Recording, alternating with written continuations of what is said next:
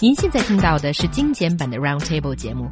想收听并下载一小时完整节目，可以打开网站 c r i e z f m dot com，点击 Roundtable。Podcast 用户可以搜索圆桌会议。In today's mini series about China and the US, we are going to talk about what students in China and the US think of each other's country, but not on a generalized basis, but more of a personal level. And so a survey has been done to take a look at how people of the two countries, students especially, think of each other. And it seemed to show that China is more attractive to American students than America to Chinese students. Why is that? 昨天我们聊了中美 两国人民对对方国家的一些广泛的看法。今天呢，我们来聊聊一些具体的方面，例如是否愿意生活在对方国家，或者是否了解对方国家的人。那最新的一项调查问卷显示，貌似美国对中国学生的吸引力还没有中国对美国学生的吸引力强，这是为什么呢？So let's take a look at、the second half of the survey that we've been talking about. Yes, it's really quite interesting. Let me just point out one thing that American and Chinese students seem to have a similar level of agreement. That is, more than 70% of both student uh, populations, they would like to study or travel in either America or China, respectively. But what really differs is that although over 70% of Chinese students would like to study and travel in the US, but only 30% of them would like to work there after graduation, whereas 44% US students would like to work or live in China after graduation. Yeah, it's, it must be very hard for them to make that decision as a sort of yes or no choice without probably having visited China first. You know, normally you need to visit somewhere to know what it's like before you can say whether you would want to work there and make your life there. So that's a um, difficult thing. Yes, certainly. And I think uh, when you look at the only 30% of Chinese students that want to stay in the U.S. after graduation, maybe um, what they have in mind is the very realistic side of things. That is, if you want to like work in the U.S. after graduation in order to obtain the visa, it's really quite quite difficult. I think maybe it's some of these uh, realistic difficulties that are weighing people down and not boosting their expectation. One of the, the more light-hearted things that came from this Ooh, what's that, Mark? It's that the um, all the Chinese students that wanted to learn how to cook Chinese food, and I, I would say that I would add myself to that list. Um, Forty-one point three five percent wanted to, which is quite a high percentage. I know it means that fifty-nine percent didn't want to, but it's still a high percentage that do. Nearly, well, about well between a third and half. Um, I wonder. I suppose. I suppose that's good, isn't it? That uh, because it's an interest in uh, Chinese culture. I mean, once you start making Chinese food, you start learning about the origins of it, the different regions where it comes from. So even learning to make some Chinese food can be the start of finding out more about a culture and nation. Yeah, I think that's a good start. And you can see Chinese restaurants all over the world. And although Xiaohua, as a, you know, expert in food and a lover of food, she doesn't approve the way that Chinese food has been cooked in many other places outside of China. But still, under that big flag of Chinese food, I think a lot of people get their first taste of China or interest in China from there. Yeah, interestingly, they there's a thing in America which I've you'll find it on most um, Chinese restaurant menus in America called General Tso's Chicken. Dinner's house chicken. Yeah, right. I mean, I've never seen it on one because uh, when I've been to America, I've never went to a Chinese restaurant, but I've never seen it. But apparently, many Americans think that's Chinese, and it's not. It's rather like the Indian Balti curry, which does not exist in India, and that was a British invention. And you know, the thing is that people's cuisine it morphs and transforms when it goes to different countries. British-born Chinese friends of mine in London, um, they say to me, you know, we, meaning they mean people from China, China and Hong Kong originally, they say we we would never eat that stuff that you buy from the Chinese takeaway. Exactly. It's so unhealthy. Yep. It's all in batter and deep fried. We don't eat that. That's for you lot. And um, That's what they say to me. And so, again, that's a very good example of something which is known as Chinese food, but even people of Chinese origin don't want to eat it. They serve it up to British people who love it. Yeah, and thank you, Mark, for taking the words out of my mouth. That's exactly what I wanted to say. And let's talk about something else. You know, it's hard for me to turn away from food, but I'm going to do that now. Let's talk a little bit about people's uh, interest or knowledge about cultural icons of the other country.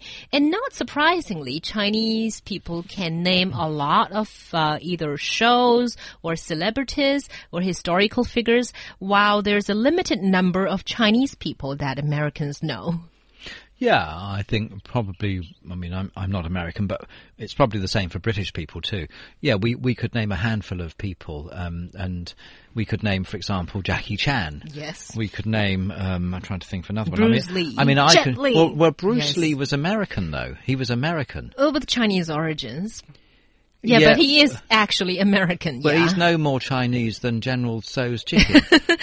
You're right. Isn't but hissy. you cannot compare the Kung Fu hero to a dish. Even I cannot agree with that. Her Yang might. Would you compare him to a dish? I mean, that has a double meaning, meaning you know, handsome guy as well. Oh. Okay, She's well, thinking about it.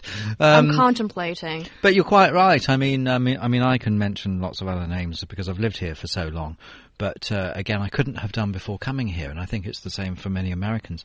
And yet, I mean, the reverse, though, if we just take a look at fast food outlets from America, coffee shops, and so on, these are all names very familiar, either in an English form or Chinese form to Chinese people. So I think it's a lot of it's to do with a lack of successful penetration of Chinese brands into America to some extent. And of course, then there's Hollywood. Hollywood is a window on American culture, and it's very, very popular in China. But the same is not true, not yet anyway, for the Chinese movie industry um, in America. Yeah, that's exactly what the survey found that the well, you know, it's Jackie Chan, Bruce Lee, Jet Li, these big kung fu stars, and the former basketball star Yao Ming that are the most famous Chinese people amongst all for Americans, and also uh, Chinese President Xi Jinping. Good. Chi- American students know him too. I guess they do pay attention to world politics more or less. And nobody could name a Chinese film or TV drama. Oh, oh I'm sorry. The majority of these uh, U.S. students couldn't do that. Yeah, I suppose they're too young to remember Crouching Tiger, Hidden Dragon because that came out 10 years ago or more, didn't it? Yeah. So they're probably, if they're college students now, they probably don't remember that. But that, that was a hugely successful Chinese movie. Yeah, but would you be able to name the stars? It was still very different, uh, uh, difficult, I think. Back then, I remember some of my American friends say, Oh, there's this young woman. She's amazing. She looks like 16. And then I realized they were talking about Zhang Ziyi, and I, there you see a culture difference too, because for us, we were like, she's a full grown woman. She's like, you know, uh, must be in her 20 somethings, and then she's great in kung fu and all that kind of stuff. But in the eyes of Americans back then, I remember them saying, oh, you know, it, the perception is completely different. But I'm not surprised with this at all. And I, especially when we talk about like TV shows, Hollywood, and then the, the, the influence it has over the world, it's incomparable. I don't, I can't think of another uh, country's uh, cultural industry that has that kind of effect. When we talk about Japanese manga, it has a, quite a big influence too. But It's a niche thing, but though. it's Yeah. it's still different though. American culture is it's uh, overwhelming and mainstream. They've got the movies, the fast food, and the drinks. Yeah. the coffee shops. I mean, there's a lot of American culture um, coming in at the same time on different sorts of levels, isn't there? Exactly. So it's not surprising that Chinese students would know so much about uh, cultural elements or icons in the U.S. You know, now I'm t- I'm thinking about Britain because as a you know uh, oh, Western country as we here call it, lump it into you know the category Western country. There are a lot of cultural products, but how much would Chinese students know about these iconic either figures or cultural products from Britain? You know, I am trying to ask myself this question, and all I can think of is Adele and Doctor Who. You know, th- there are a lot more that I'm I can think of. But, yeah, well, you know, I'm sure there are some, and maybe you don't realise that they're British, like um, Burberry, for right. example. I, I know a lot of mm, uh, celebrities are British, but then they're now in Hollywood. You know, they're working in Hollywood. Yes, true. So- but I mean, there are brands though that you'll probably know, like Burberry is one that I Mm. just mentioned, Rolls Royce, um, th- th- these these sorts of um, companies that are very well known. Uh, they're mainly high end brands, I think, that are the ones that are known well in China. The uh, the British companies.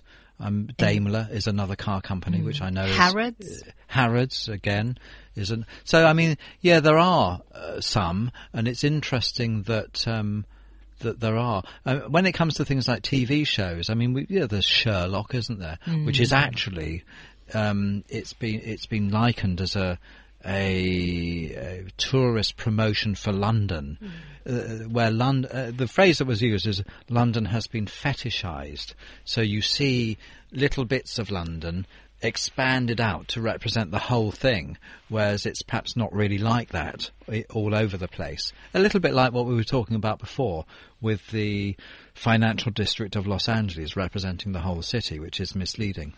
Yeah, and there, I.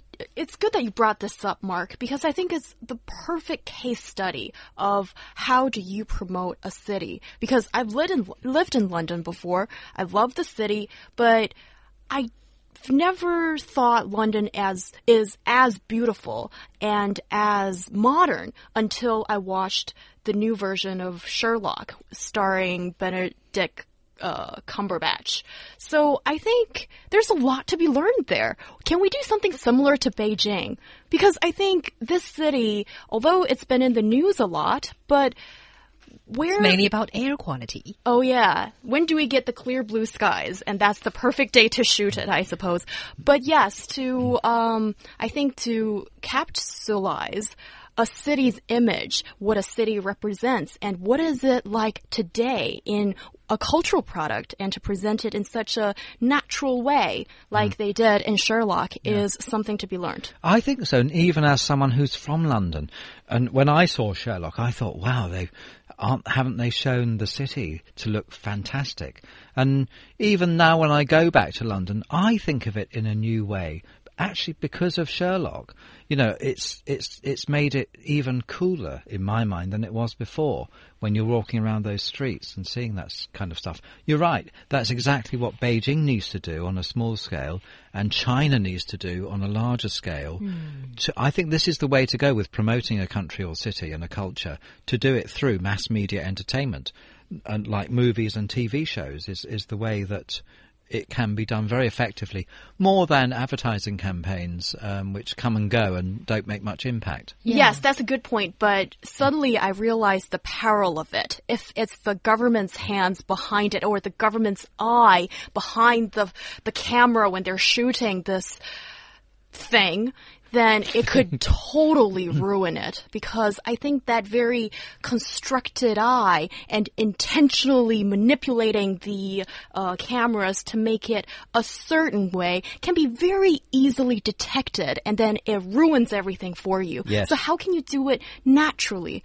Leave it to the hands of the professionals. Well, like Zhang Exactly. Yimou, didn't he do the Olympic opening ceremony? And of course, he's a well-known movie director. Mm-hmm. He's also involved in the world of, of ballet. And so someone like that's got the vision and ability to pull it off.